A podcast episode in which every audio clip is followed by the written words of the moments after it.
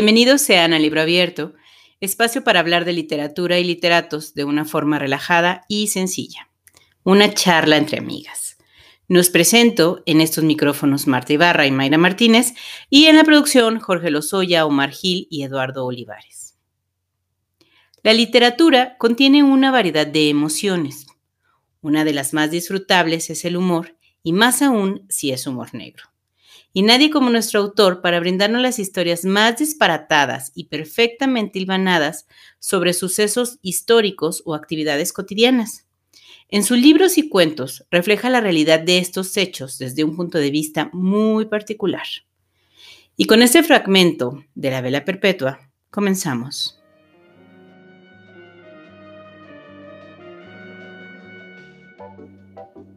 Regresamos al hotel y ella se acostó y yo fui a su cuarto. Y cuando me disponía a intentar lo peor, ella me corrió de la cama e insistió en leerme una obra de Rosario Castellanos. Me levanté furioso y me fui a la calle a buscar prostitutas. Después de este episodio, me entró el fervor religioso. Iba a misa todos los días y comulgaba y le pedía a Dios nuestro Señor y a la Santísima Virgen que me dieran una compañera que fuera al mismo tiempo decente y cachonda. Fue mi mojigatería lo que precipitó el telón del primer acto de este drama de costumbres literarias. La cosa fue así. Una tarde estábamos en el café de filosofía y letras platicando, cuando me di cuenta de que ella, o mejor dicho, su alma, no estaba allí. ¿En dónde estaba? En una mesa que había al otro extremo del café, ocupada por uno de los filósofos jóvenes más brillantes de la última generación. Dicho joven tenía la boca abierta y estaba haciéndole ojitos a Julia. Julia, por su parte, estaba como si le hubieran metido una brasa por el culo, sonrosada, con los ojos chisporroteantes de una risa idiota.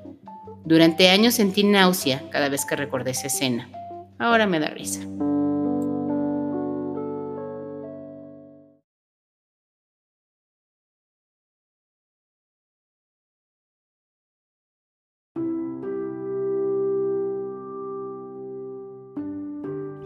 Mayra Martínez, estamos de vuelta contra todo pronóstico. ah, qué revolcada nos ha puesto, nos han puesto las últimas semanas, ¿eh? Cuánta cosa que hacer. Yo pensaba que era la mujer más descaselada del mundo. No digo que tú también, pero siempre tenías tiempo para mí y ya no. Estamos de vuelta de cualquier manera para este nuevo capítulo, episodio del libro abierto.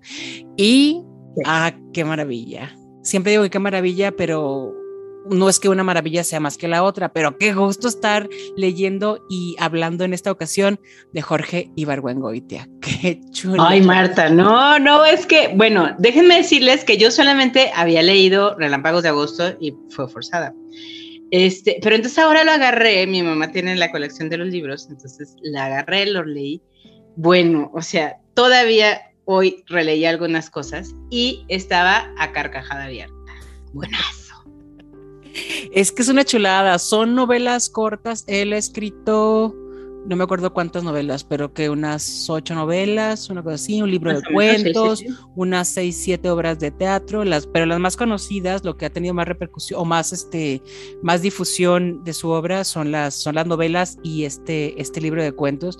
Son cortos, la verdad, se leen pero empiezas y no puedes detenerte, este, y que disfrute. Son tan serios, es, él es tan serio como, como autor, tan serio que te mata de risa, porque es, eh, eh, eh, Jorge Barbuengoitia se caracterizó, me parece, por ser un gran observador, analista de la vida cotidiana, y la vida cotidiana es absurda la mayor parte de las veces, ¿no? Sí, que en el momento te parece trágica, ¿no? Te sucede algo y dices, oh, Dios, y, luego ya lo ves en, perspectiva o en retrospectiva y dices, no, pues es que hasta incluso está chistosín, ¿no? claro, claro, o sea, cuando te puedes burlar de la tragedia, o aunque no te burles, lo cuentas y dices, ah, caray, pues es que incluso nosotros lo hemos dicho, si no fuera tan trágico sería chistoso. Y, claro, cuando puedes claro. ya las desventuras a la distancia, dices, ah, caray, pues mira. y así es la obra. Pobre Horacio, ¿no? Como el pobre Horacio Quiroga que andaba asesinó a su amigo, ¿eh? Qué caray, para andar ayudando. qué onda. Déjame te ayudo, compadre, para que no te pase nada y ¡pum! Sí, sí, sí, sí, te digo. y así es la vida en general y Jorge Bergüengoitia Marta lo retrató de una forma perfecta. Pero como aquí todo se inicia desde el principio. Oh, claro, pues, es cierto. Jorge Barguengoitia Antillón nació el 22 de enero de 1928 en la ciudad de Guanajuato. Su bisabuelo, tuvo un bisabuelo muy ilustre, eh, Florencio Antillón, que fue un súper combatiente, tres veces gobernador del estado, ¿no? Entonces fue como el wow de Guanajuato. De hecho, todavía en Guanajuato hay mucha gente que más bien ubica a Jorge Ibargüengoitia como el nieto de, no de, no, no el mismo, ¿no? Sí, claro, es que es un héroe militar muy reconocido. Él durante la intervención francesa fue quien eh, fue el responsable de retomar la ciudad de la garra, de las garras del ejército, del ejército francés. Entonces, claro, esa acción es inolvidable. Además, Guanajuato, pues, fue la cuna de muchos movimientos relacionados con, con la, política, con la vida política y con movimientos sociales, ¿no? La independencia y, en fin. En fin, hijo de Alejandro y María. No sé tanto. Échale, perdón. Sus papás fueron Alejandro y María y el dato curioso, Marta, para que vean cómo va la vida absurda, ¿no? Sus papás duraron 20 años siendo novios. Claro. Se casan y duran dos años casados porque el papá fallece cuando Jorge tenía ocho mesecitos de vida. Era muy pequeñito. 20 años. No me fijé a qué edad falleció el papá, seguramente era joven, pero eso quiere decir que eran, fueron novios como desde los 10 años, los señores, ve tú a saber, ¿no? Este, pensando que en general la, la gente se casaba se casaba muy joven en esa época, pues supongo que, que, fueron novios desde muy, muy, muy pequeños. No, no encontré el dato de las, de las edades, fíjate, no sé si tú lo, si tú lo viste. No, no, yo tampoco, no lo revisé. A mí, me, o sea, yo creo que yo me quedé con el dato de 20 años de novios para casarte, durar dos y bye. Exactamente, pero duraron meses, ¿no? ¿Meses casados? Dos años, dos añitos, dos añitos casados. Ah, dos años casados y él tenía ocho meses de haber nacido. Ocho meses cuando se murió su papá. Sácate. Entonces, después de esto, el único hombre de la familia era el abuelo, ¿no? El abuelo fallece cuando Jorge tenía como siete años. Y entonces Jorge crece en un ambiente femenino totalmente, con la mamá, las tías, todo este rollo. Y entonces, en ese tiempo, estamos hablando pues de los ¿qué te gusta, más? 30. 30, 40. Mediados de los 30 seguramente. Entonces la, familia empieza a decir, no, pues la única esperanza de recuperar ese nivel de vida que teníamos con nuestro bisabuelo, este, pues es este niño, ¿no? Y entonces le, lo empiezan a convencer de que sea ingeniero. Ah, claro, por supuesto. Porque Ajá, para que recupere. tenía la obligación, o más bien, creo que lo comentó, ¿no? Que su familia lo tuvo todo, es decir, hablando de, dinero y conexiones y seguramente algo de, educación también y prestigio, por supuesto. Estamos hablando del abuelo que es un héroe nacional, ¿no? Y sobre todo un héroe, un héroe local, ¿no? Y, tuvieron todo, tuvieron dinero, tuvieron fortuna, luego ya no lo tuvieron tanto y por supuesto esperaban que él recuperara todo ese, el, el brillo el brillo perdido y depositaron la familia y el dinerito también pues, toda su confianza tenían muchas propiedades y dijeron pero somos puras mujeres fíjate ellas puras mujeres sacando adelante todo lo que tenían y aún así pensaban que él era quien las tenía que, que rescatar. Que las iba a sacar del tema. Claro, cuando ellas estaban solitas rescatadas ya. Y entonces eh, lo meten a estudiar ingeniería en la UNAM. Él vende el rancho que le, correspondía a él y a su mamá, lo vende y se va y compra un terreno y construye una casa muy cerquita del centro de Coyoacán y se va a estudiar ingeniería, ¿no? A dos años antes de terminar la carrera dijo, ay no, no, no, no, no, no, esto no es lo mío, yo no me veo ingeniero, yo no me veo haciendo puentes, carreteras y etcétera, y abandona la carrera.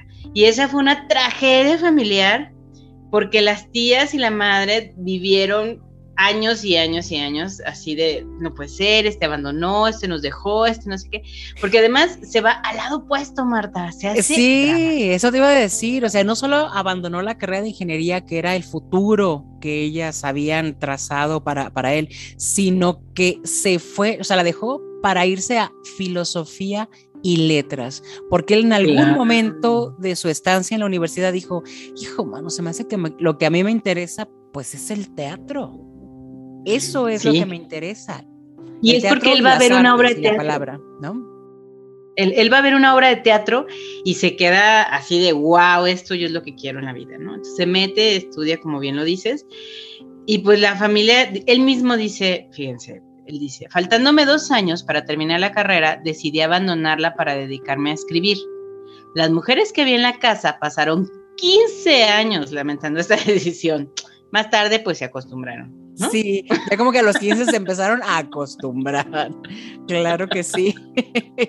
Oye, y este comentario es una muestra perfecta de el tono de lo que él escribía, ¿no? Él está diciendo algo un hecho, está relatando un hecho, pero es muy serio además. Claro, claro, pero es una cosa muy chistosa cuando la, cuando la cuentas, aunque a él no le gustaba que le dijeran que era chistoso, porque lo que él hacía era, era muy serio, pero creo que también estaba consciente de que era tan absurda la realidad que retrataba, no porque la inventara o la, o la enredara, sino porque pues así era absurda. Así era, claro, lo que decimos, o sea, la, vida es absurda, es trágica y es una tragicomedia todo el tiempo. Así es. Y bueno, en 1900 pasa una temporada tranquila, le llega el éxito, se hace becario de, pues becario de, de la Fundación Rockefeller, del Guggenheim, del Centro Mexicano de Escritores, y escribe una obra en 1962 que, si mal no recuerdo, Marta, se llamaba El Atentado. Y eh, te y esta obra lo, catapulta, ¿no? Entonces empieza a figurar en el mapa literario y de dramaturgia y todo este rollo, pero él se desilusiona un poco cuando su profesor, eh, que era un reconocido dramaturgo de esa época, no lo menciona entre sus alumnos más destacados. Entonces dijo, si mi profesor de dramaturgia no me dice que yo soy el destacado, ay, y se va a la literatura. Claro. Ahí es cuando en efecto, la obra El Atentado eh, recibió el premio Casa de las Américas, que es un premio internacional ah. para literatura escrita en español, es muy, muy importante y sí, o sea, eso lo dio a conocer a un nivel eh, que quizá, bueno, no sé si lo buscaba, pero sí fue, sí, sí, sí lo sorprendió, ¿no? A pesar de esto, pues como dices, todo su trabajo en teatro no tuvo tanto reconocimiento, tanta difusión, al grado que este maestro que él tenía, ya que al que él, eh, perdón, admiraba, tanto, nunca lo consideró entre sus alumnos prometedores. Entonces, pues sí, se le rompió su corazoncito y dijo, hasta aquí y con el teatro. Y, se, y se pone a escribir novelas y hace los relámpagos, y escribe los relámpagos de agosto que es una sátira deliciosísima sobre la Revolución Mexicana. y lo que pasa, no solo, o sea, no es lo que pasa en la Revolución, ¿no? Lo que, lo que hay después de la Revolución, lo que viene después de la Revolución. Este, este libro está basado, según los estudiosos, en todo el tema de Álvaro Obregón, Plutarco las calles, ¿no? En toda esta gente, ahí es cuando, cuando entonces se sitúa en una ciudad ficticia, este, en un estado ficticio, que, bueno, ya si lo lees un poco más, pues te das cuenta que es Guanajuato, no es como esta parte de Occidente. Pero es muy, muy graciosa, ¿eh? porque es una crítica también al tema de que todos estos revolucionarios que a la postre fueron muy millonarios y tuvieron mucho dinero, pues llegaron de la nada, ¿no? Sí, claro. Eh, bueno, la época en la, que se, desarrolla la historia es, es ya el final de la, de la revolución. Si bien la revolución fue una, un, hecho completamente caótico, pues al final estuvo, estuvo peor. Y, él ahí es cuando, ahí es cuando retoma, retoma la, la historia con todos estos personajes, algunos, a ver, a ver si no me estoy equivocando, porque no la acabo de releer estoy tratando de acordarme de lo que leí hace un montón. Tú lo leíste recientemente, ¿no? Sí, sí, sí, sí, sí, Pero son personajes reales y personajes ficticios. No, son solo, solo ficticios, hechos reales, personajes ficticios. Con sol, ah, mira, estaba volteando las cosas. No me hagan caso, háganle caso a Mayra, que la acaba de leer. y bueno, él, él decía bueno, él se consideraba novelista, obviamente, y lo que le gustaba hacer era escribir novelas. Y él alguna vez en algún artículo pone, y es que me encanta citarlo porque sus citas son muy buenas. Claro. Dice, un licenciado, un arquitecto, un doctor, un ingeniero, antes del nombre o de un o de una son signos de que alguien ha pasado años leyendo libros que nadie leería, ¿no? Por, por sí mismo. Pero nosotros para escribir novelas no se necesita más que leer novelas que después de todo se supone que la gente lee por gusto. Así que además de parásitos superfluos, somos hedonistas. y todo esto hay que eh, imaginarlo diciéndolo muy en serio, además. Muy en serio, sí. Es Porque, que era un personaje parco. Sí, o sea, no sé si, si, si, has leído, bueno, claro que has leído, pero no sé si coincides conmigo. Creo que toda la gente lo describe como alguien que era seco y de pocas palabras y no que anduviera por la vida canturreando. O sea, no, no podría ser que no fueran compatibles la idea, la imagen que uno se forma de él al leerlo. Al leer los libros, claro. Con, la, con la imagen que, que te dan las personas que lo conocieron, ¿no? Digo, ya muy, en confianza. Pues, ya era muy chistoso, pero pues si no era, en realidad era un hombre, él, él decía que era antisocial, o sea que también eso le ayudaba a la literatura, ¿no? Por ejemplo, en el teatro tú estás esperando que la gente vea la obra y tenga una reacción en ese momento instantánea. La literatura te permite vender tu libro, que la gente llegue a su casa, lo empiece a leer y que diga, ay, no, no me dejo, no, no me gustó, y se queda en el capítulo 2 y ya, ¿no? No pasaba nada. Él no se enteraba él claro. se enteraba que habían comprado su libro, ¿no? Que no lo habían terminado de leer. Entonces, eso decía que también era muy tranquilizador para los escritores, saber que su obra se leía y si pues, les gustaba o no les gustaba, a lo mejor no recibían todas las críticas que puedes recibir en el teatro, que la gente se va, se para, no aplaude, no habla o lo que sea. Sí, lo Entonces, él encontró ahí mismo, sí. Exacto. es más inmediato el teatro que la literatura. Exacto, sí. Y bueno, en 1973 conoce a la pintora inglesa Joy Laville, se convierte él en su segundo esposo, ella en su primera esposa, y curiosamente hicieron una mancuerna padre Marta porque las versiones originales de los libros de Jorge Goitia, las portadas son los cuadros de Joyce, que en realidad Joyce no los escribió ex profeso para los libros de él, pero casan perfecto con, con cada uno de los libros, ¿no? Los dibujó, no los dibujó. Ah, no, claro, pero fíjate, leí justo antes de que empezáramos a, grabar, me encontré con una entrevista ahí chiquitina que le hicieron a, su esposa ya hace varios años, cuando se cumplieron 30 años de la muerte de, de Ibargüengoitia. Él murió en el 83. En el 83. O sea que ahorita, este año, en noviembre, se van a cumplir. Eh, no, el próximo año. El próximo año se cumplen 40. ¿No? Entonces estamos hablando de que esto fue, bueno, hace, hace 11 años. La cosa es que ella, ella dice que él vio un dibujo que ella había hecho recientemente y le dijo, ese dibujo es la portada perfecta para el libro de las muertas. Y a partir de ahí, ella empezó a ilustrar todas las portadas de, de, sus, de sus libros de sus libros. Incluso algunos de los libros, de los cuadros que usó ya los había hecho ella, entonces nada más como que los fueron ahí medio. Ah, lo fueron ya em, empatando.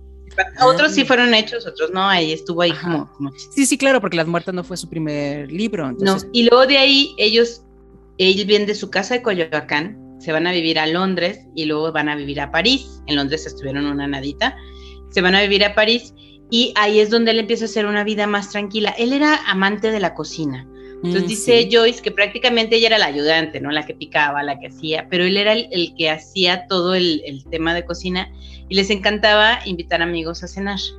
Y que le gustaba improvisar, ¿no? O sea, que le chocaba seguir recetas porque le gustaba aventurarse. Y creo que en la vida en general le gustaba aventurarse.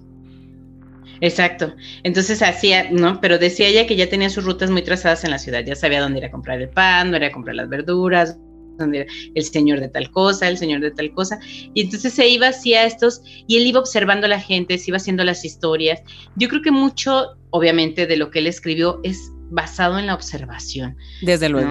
sí, por supuesto. Tener, clavarte en, esa, en esas cosas de observar, grabarte y luego analizar y pensar qué es lo que la gente piensa. Pero además era un observador natural, ¿no? No, no era no me parece que su intención fuera voy a ver qué hace este señor o esta señora para después inventarme una historia. O sea, él era, era su forma natural de, de, vivir la vida, contemplar, observar, analizar, entender, y quizás de ahí surgían sus historias. Sus historias, exactamente.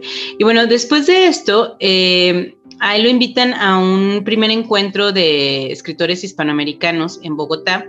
Él tenía dudas de ir o no porque estaba escribiendo un libro, que es, su último libro, Isabel y otra cosa, se me olvida la otra parte del, título.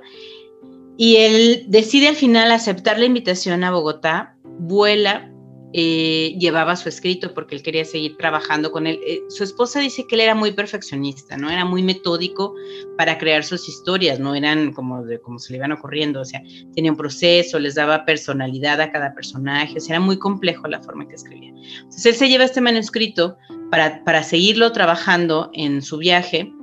Llega, el vuelo llega de París a Madrid y cuando parte de, de Madrid hacia Bogotá, un vuelo de Avianca, se estrella y él fallece.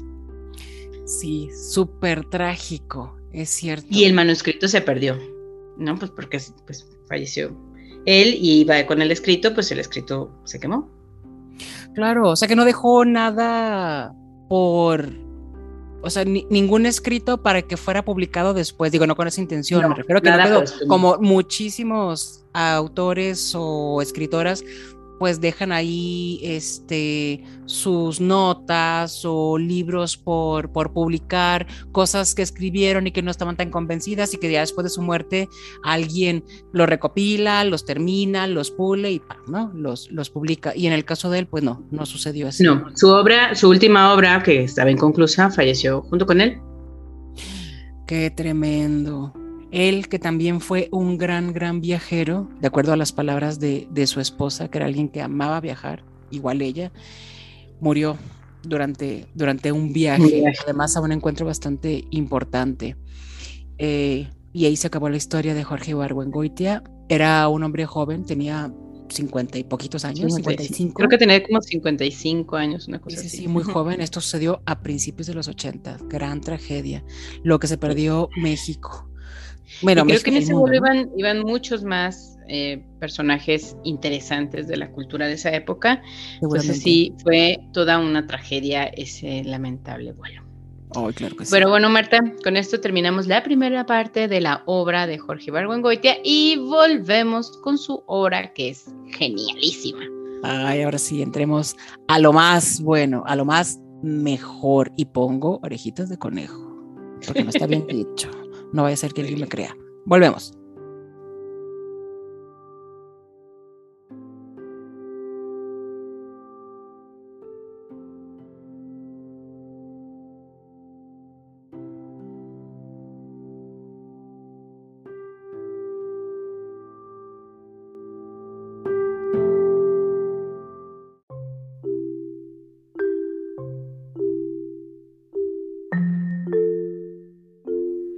Regresamos, Marta, a hablar de la obra de Jorge Barguengoitia, que yo me di una gozada leyéndola.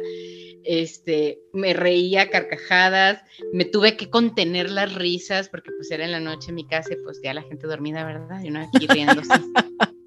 el baby, el marido, los vecinos, todo el mundo, lo sé.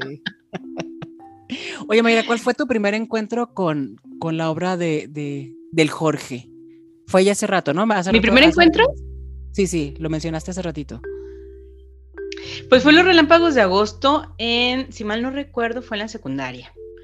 Y la verdad es que en ese tiempo no le entendí mucho, entonces no lo tenía en mi récord literario de mi cabeza. De hecho, mi mamá es una gran lectora, eh, tenía los libros de toda la serie de Jorge Barbongoite en la casa. Yo los veía y medio me llamaban la atención, ¿no? Sí. No mucho, pero yo decía, eh. Este, y ahora, bueno, que estamos haciendo este programa, se nos ocurre hablar de Jorge Ibargüengoitia, porque pues es un, Marta, Marta lo, lo, dijo, lo trajo a esta, a esta bonita sesión, y lo releí, y me encantó, y me enamoré. Y pero yo creo, Marta, sin temor a equivocarme, que el cuento favorito de mi vida es La Vela Perpetua. Por eso lo leí al principio. Ah, es genial, es genial, sí. Eh, ahorita estábamos, eh, e, en lo que nos preparábamos para esta segunda parte del programa, estábamos haciendo un recuento de sus publicaciones. Eh, no son digo, él vivió pocos años, escribió mucho, él era un periodista, fue crítico de teatro, como periodista, como ah, escribió muchos, muchos artículos, muchas columnas, en, columnas, muchas columnas. Entonces sí hay una, una gran cantidad de escritos suyos y ya recopilados en diversos libros, ¿no? Pero sus novelas son siete, ocho, sus obras de teatro también son siete, tiene un libro de cuentos que es genial, genial, genial, genial. La ley si alguien por ahí en el espacio exterior nos está escuchando, yo podría recomendarles, sin temor a equivocarme, que pueden empezar por su libro de cuentos, La Ley de Herodes, hijo man. Sí, por favor, yo creo que hijo man. tiene que ser así. Es una gozadera, una gozadera. Fíjate, Mayra, eh, voy a decirlo rápido, eh, mi primer encuentro con, con él no fue porque yo lo haya leído, pero me acuerdo tanto, de hecho haber estado, estado preparándome para este programa me recordó tanto cuando yo era una niña, porque mis papás son muy lectores y siempre eh, entre los libros que había en su biblioteca eran los de Jorge Ibargüengoitia y tengo tan presente, tan presente escucharlos reírse. escucharlos reírse y tengo tan presente ver el libro de Estas ruinas que ves, que es una de sus novelas, que no sé si es la más conocida. Desde mi punto de vista, sí, porque fue la primera que yo vi, no que leí, pero la primera que vi de él. Recuerdo un libro grande de pasta dura con una ilustración bien coqueta, bien padre, este, muy de los sesentas.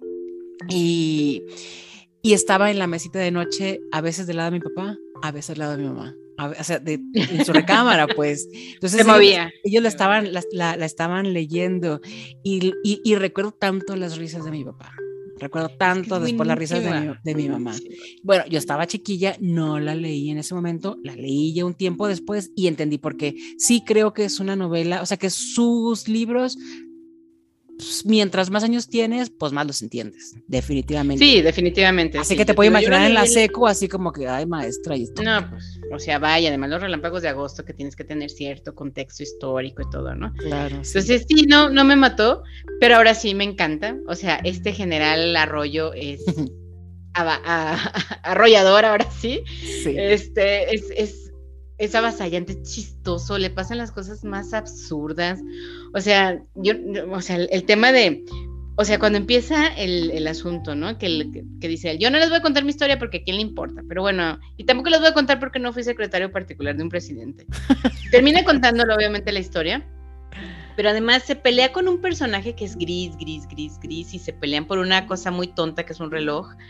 Este, y entonces el general Arroyo en su enojo y en su querer hacer justicia por este hurto, este, le hace una canallada a este personaje que termina siendo muy importante en la historia y termina definiendo el futuro del mismo general Arroyo, ¿no? Y de sus amigos y de todo este tema de que hacia dónde vamos, a quién le creemos, este es el chido y luego termina no siendo el chido, ¿no? Entonces es, es, es muy, muy graciosa por la situación absurda que refleja en, él. Es que no solo, es, importante señalar que no solo retrataba la vida cotidiana de de los personajes de a pie, digámoslo así, ¿no? O sea, de la ciudadanía, sino que también hacía crítica muy fuerte, no tan velada, muy fuerte a la política mexicana con todos sus enredos y sus cosas sí, nauseabundas y absurdas pues que al parecer han existido pues, desde... llegan a un, llegan a un velorio, este, y entonces dice, estaban ahí la crema innata de la sociedad, ¿no? El representante del TUC, del PUC, del MUC. Entonces, pues sí, finalmente eran las mismas, los mismos por el TUC, el MUC y el PUC, ¿no? este, Pero eran los mismos partidos políticos que pues si lo trasladas ahora a este tema, pues son las mismas gatas revolcadas. Con es la misma historia, claro. La misma historia, una y otra vez, ¿no? Y luego se empiezan a llamar, o sea, esos mismos del Tuk Puk Muk, luego se llaman PTT, PT no sé qué, PTT, o sea, son las mismas siglas, solamente se cambian unas. Cualquier parecido con la realidad no es nada de coincidencia. No, coincidencia, no claro. Porque además el, el, periodo político en México en el que él escribe sus historias, pues estuvo obviamente marcado por el partido regente que en ese momento era el PRI. Claro, sí, sí, en ese momento y todavía le faltaba un cacho. ahora se llama otro nombre. Así es. Este, y bueno, las, las muertas, que es fenomenal, las muertas, eh, bueno, sus personajes principales eh, son dos, matro dos madams. Son, son dos hermanas, ¿no? Son hermanas, son, ajá, pero son madams, ¿no? Entonces son Serafina y Arcángela. Y la historia empieza un poco rara, que luego, luego ya sigues la historia y entiendes por qué pasa este primer capítulo, digamos. Pero esta está basada en algo que sucedió en México, que es la historia de las Poquianchis, ¿no? Sí. Que eran, sí, un hecho trágico, terrible, y que también podría ser una historia que pasó ayer, ¿no? Que pasó ahorita. O sea, de dos mujeres que se dedicaban a esclavizar y a vender y a comer, o sea, o sea, la trata de la explotación sexual de otras mujeres. Y esto, de, mujeres. Si, no me equivoco, esto sucedió en Guanajuato. En Guanajuato, hecho real. De hecho, ahí, ahí hay alguna historia que encontré en alguno de los artículos que dicen que, el, digamos, el rancho que tenían las Poquianchis, ¿no? Que ellos habían comprado, actualmente forma parte del rancho de un expresidente de México que ah. vive en Guanajuato. No sé si es esa verdad o no, pero bueno, yo lo encontré en alguno de los, de los artículos, ¿no? Que, leí de, el de las botas, el don de las botas. Ándese paseando Eso en dice. ¿Quién sabe si sea verdad o no? el, el tiempo nos está, se nos está acabando, Mayra nos está acabando. ¿Cómo crees? ¿Cómo crees? Pero ahorita regresamos. así es. Y bueno, vienen también dos crímenes, que está fenomenal dos crímenes con este personaje Marcos que es tan intrincado y a la vez es tan sencillo. Y todo sucede en una casa, Marta. O sea, toda la historia, la carnita sucede en una casa. Sí.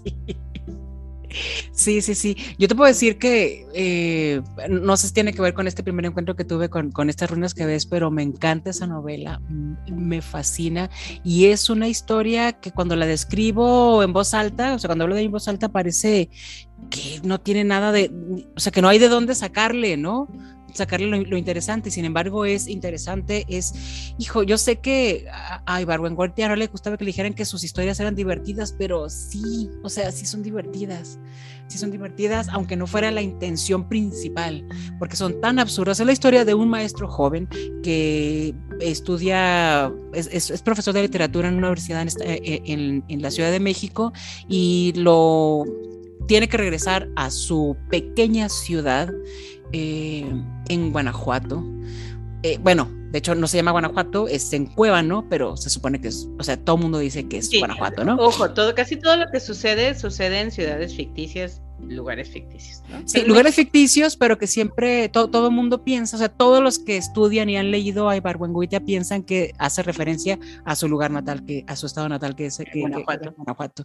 Entonces regresa este joven a, a Cuébano y eh, lo contratan para ser profesor de literatura en la universidad local y la historia, o sea, la, la, novela gira en torno a lo que le sucede desde que agarra el tren para irse a Cuébano, a la gente que conoce en el tren, a la gente que conoce en la ciudad, a sus vecinos, a, la relación con sus compañeros de, de en la chamba, eh, con sus alumnos, y, y, todo es disparatado, todo es alocado, todo es... Eh, pero ¿sabes?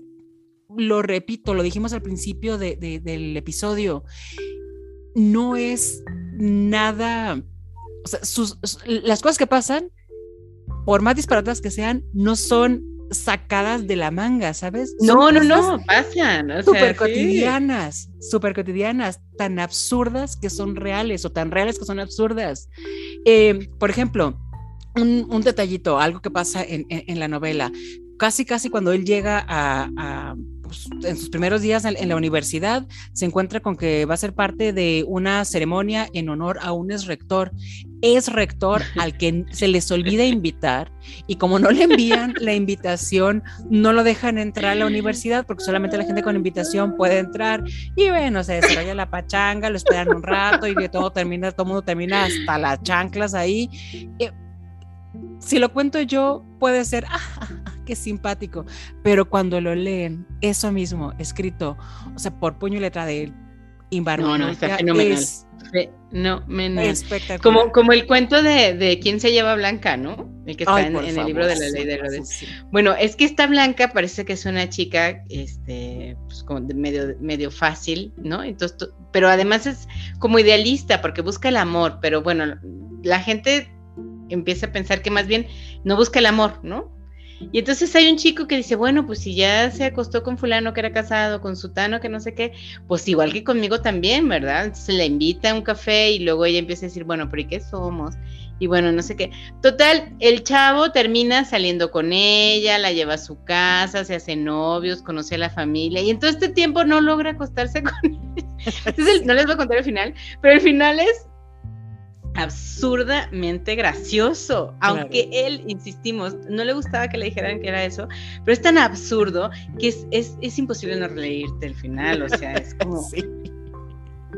La ley de Herodes también está buenísimo ese cuento, buenísimo, buenísimo. La ley de Herodes, ah, la ley de Herodes es, eh, digo, no me acuerdo si es el primero o segundo segundo cuento de, esta, de este libro de cuentos que se llama La Ley de Herodes. Entonces, el cuento que le da, que le da el título a, a, el libro es la historia de un examen médico que tiene que, tiene que hacerse él y su pareja no, no, no, su amiga. Están, están queriendo eh, acceder a una beca de una institución de Estados Unidos.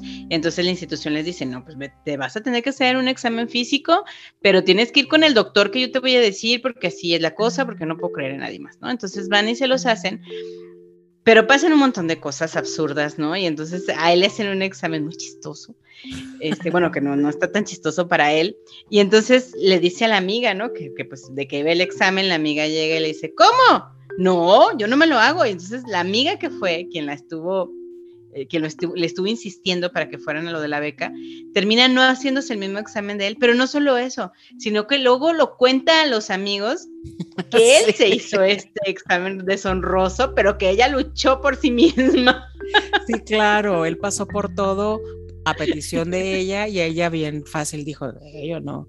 Pero es, es Una, una, cosa tan sencilla y quizá, insisto, tan cotidiana como que él fue a que le hicieran un examen médico, él fue por su lado, fue también su amiga y es esa experiencia narrada en las palabras, o sea, con las palabras y, las formas de Barwengoitia es, es extraordinario.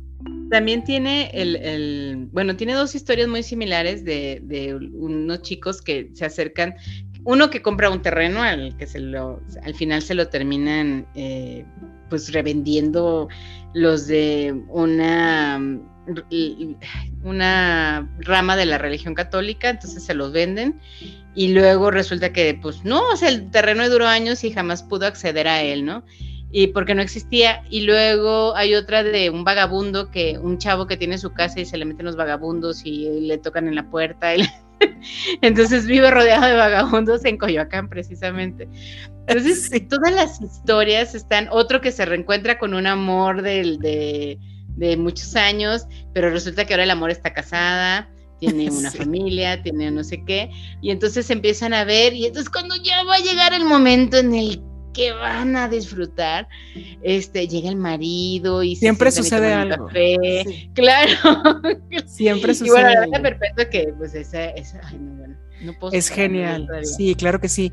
Y sabes algo bien interesante que em, de acuerdo a lo que escribe mucha gente en sus reseñas sobre este libro de cuentos, es, e, estas sí son anécdotas de, la vida de, de Berwangoitia. No sé si mezcladas con ficción o si son tal cual un recuento de cosas que, a él le pasaron. mezcladas o incluso a lo mejor puede recopilar historias de sus amigos, ¿no? Porque son muy graciosas, muy muy inverosímiles algunas o no le puede pasar tanta cosa a la misma persona, puede ser que sí. Este... Yo creo que sí. Yo, ¿sabes que Yo creo que sí, porque todo depende de cómo lo veas tú, ¿no?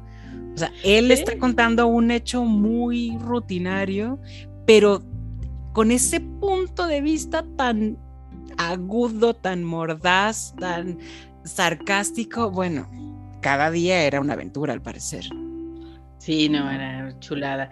Y bueno, este, dentro de los cuentos, bueno, este de la vela perpetua es de un chico, se los voy a extender un poco, que se enamora de una muchacha, pero que además ni le gustaba tanto. O sea, él mismo le dice, pues no, no estaba tan magnífica, no era tan extraordinaria, era un poco sonsa. Pero pues me enamoré, ¿no? Y entonces todo el tiempo está pensando en ella, salen, porque ella le dice, no, seamos amigos, seamos compitas. Sí. Se hacen amiguitos y están todo el tiempo en este rollo. Y al final ella termina pues con, bueno, en, el Inter ella termina con otra persona, no sé qué, pero él se agüita mucho, entonces hasta piensa en ser sacerdote a causa de ella. Y eso es, eso es, bueno, el final es extraordinario. Este, pero bueno, si tienen, o sea, no se lo pierdan este, por favor, no se lo pierdan. Y este, bueno, Marta también tiene uno que hizo con, con Felgueres, ¿verdad? Ah, claro, es, es, uno de los cuentos de este mismo, de este mismo libro, ¿no? Que está en la, en la ley de Herodes. Y se tiene que ver también con algo que vivieron juntos él y, y, y Felgueres, Felgueres que es un artista plástico mexicano de Zacatecas y fueron amigos al parecer toda, toda su vida. Este, y pues esta historia de un viaje que hacen a Francia y de todas las peripecias que vivieron juntos para llegar a ese viaje, para lograr ir durante el viaje, o sea, durante el porque tuvieron que viajar en barco mientras todos los demás viajaban en avión, tienen que leerlo para que sepan por qué pasó eso y todo lo que vivieron allá estando en París en este Jimboree, esta reunión de scouts. Además no me imaginaba yo que Jorge te hubiera sido no, scout. No, no, Hazme bueno, el favor. Felgueres, ¿verdad? Pero bueno. Pero vale muchísimo, muchísimo la pena leer este, esta recopilación de En la ley de Herodes, porque ninguno, o sea, no hay algo que no te sorprenda. O sea, es narrado de una forma tan padre que te sorprende todo el tiempo. Claro, y para los mexicanos resulta muy familiar, pero para quien no sea de aquí de México, no se van a sentir ajenos, se van a divertir mucho y quizá, quizá, quizá, quizá entiendan un pelín del alma mexicana, quizá, pero lo van a, lo van a gozar. Así es. Pues Mayra, nos despedimos o le seguimos, porque hay harto que decir, pero creo que vamos a terminar contando todos los libros si le seguimos. Sí, no vale la pena, porque luego se los, se los spoileamos todos porque son tan buenos que luego sí nos da. Entonces, aquí terminamos y nos vemos para la próxima. No olviden seguirnos en nuestras redes sociales, que es arroba libro-abierto-gdl en Instagram. Y en Facebook nos encuentran como libro abierto. Somos el microfonito morado. Estamos subiendo ahí algunas cositas. Así es, escuchen, dejen sus comentarios, puras cosas bonitas, las cosas feas yo las voy a borrar, pero ustedes comenten. Ah, también, ustedes comenten. Está bien, pues. Muchas gracias y nos vemos para la próxima. Hasta la próxima.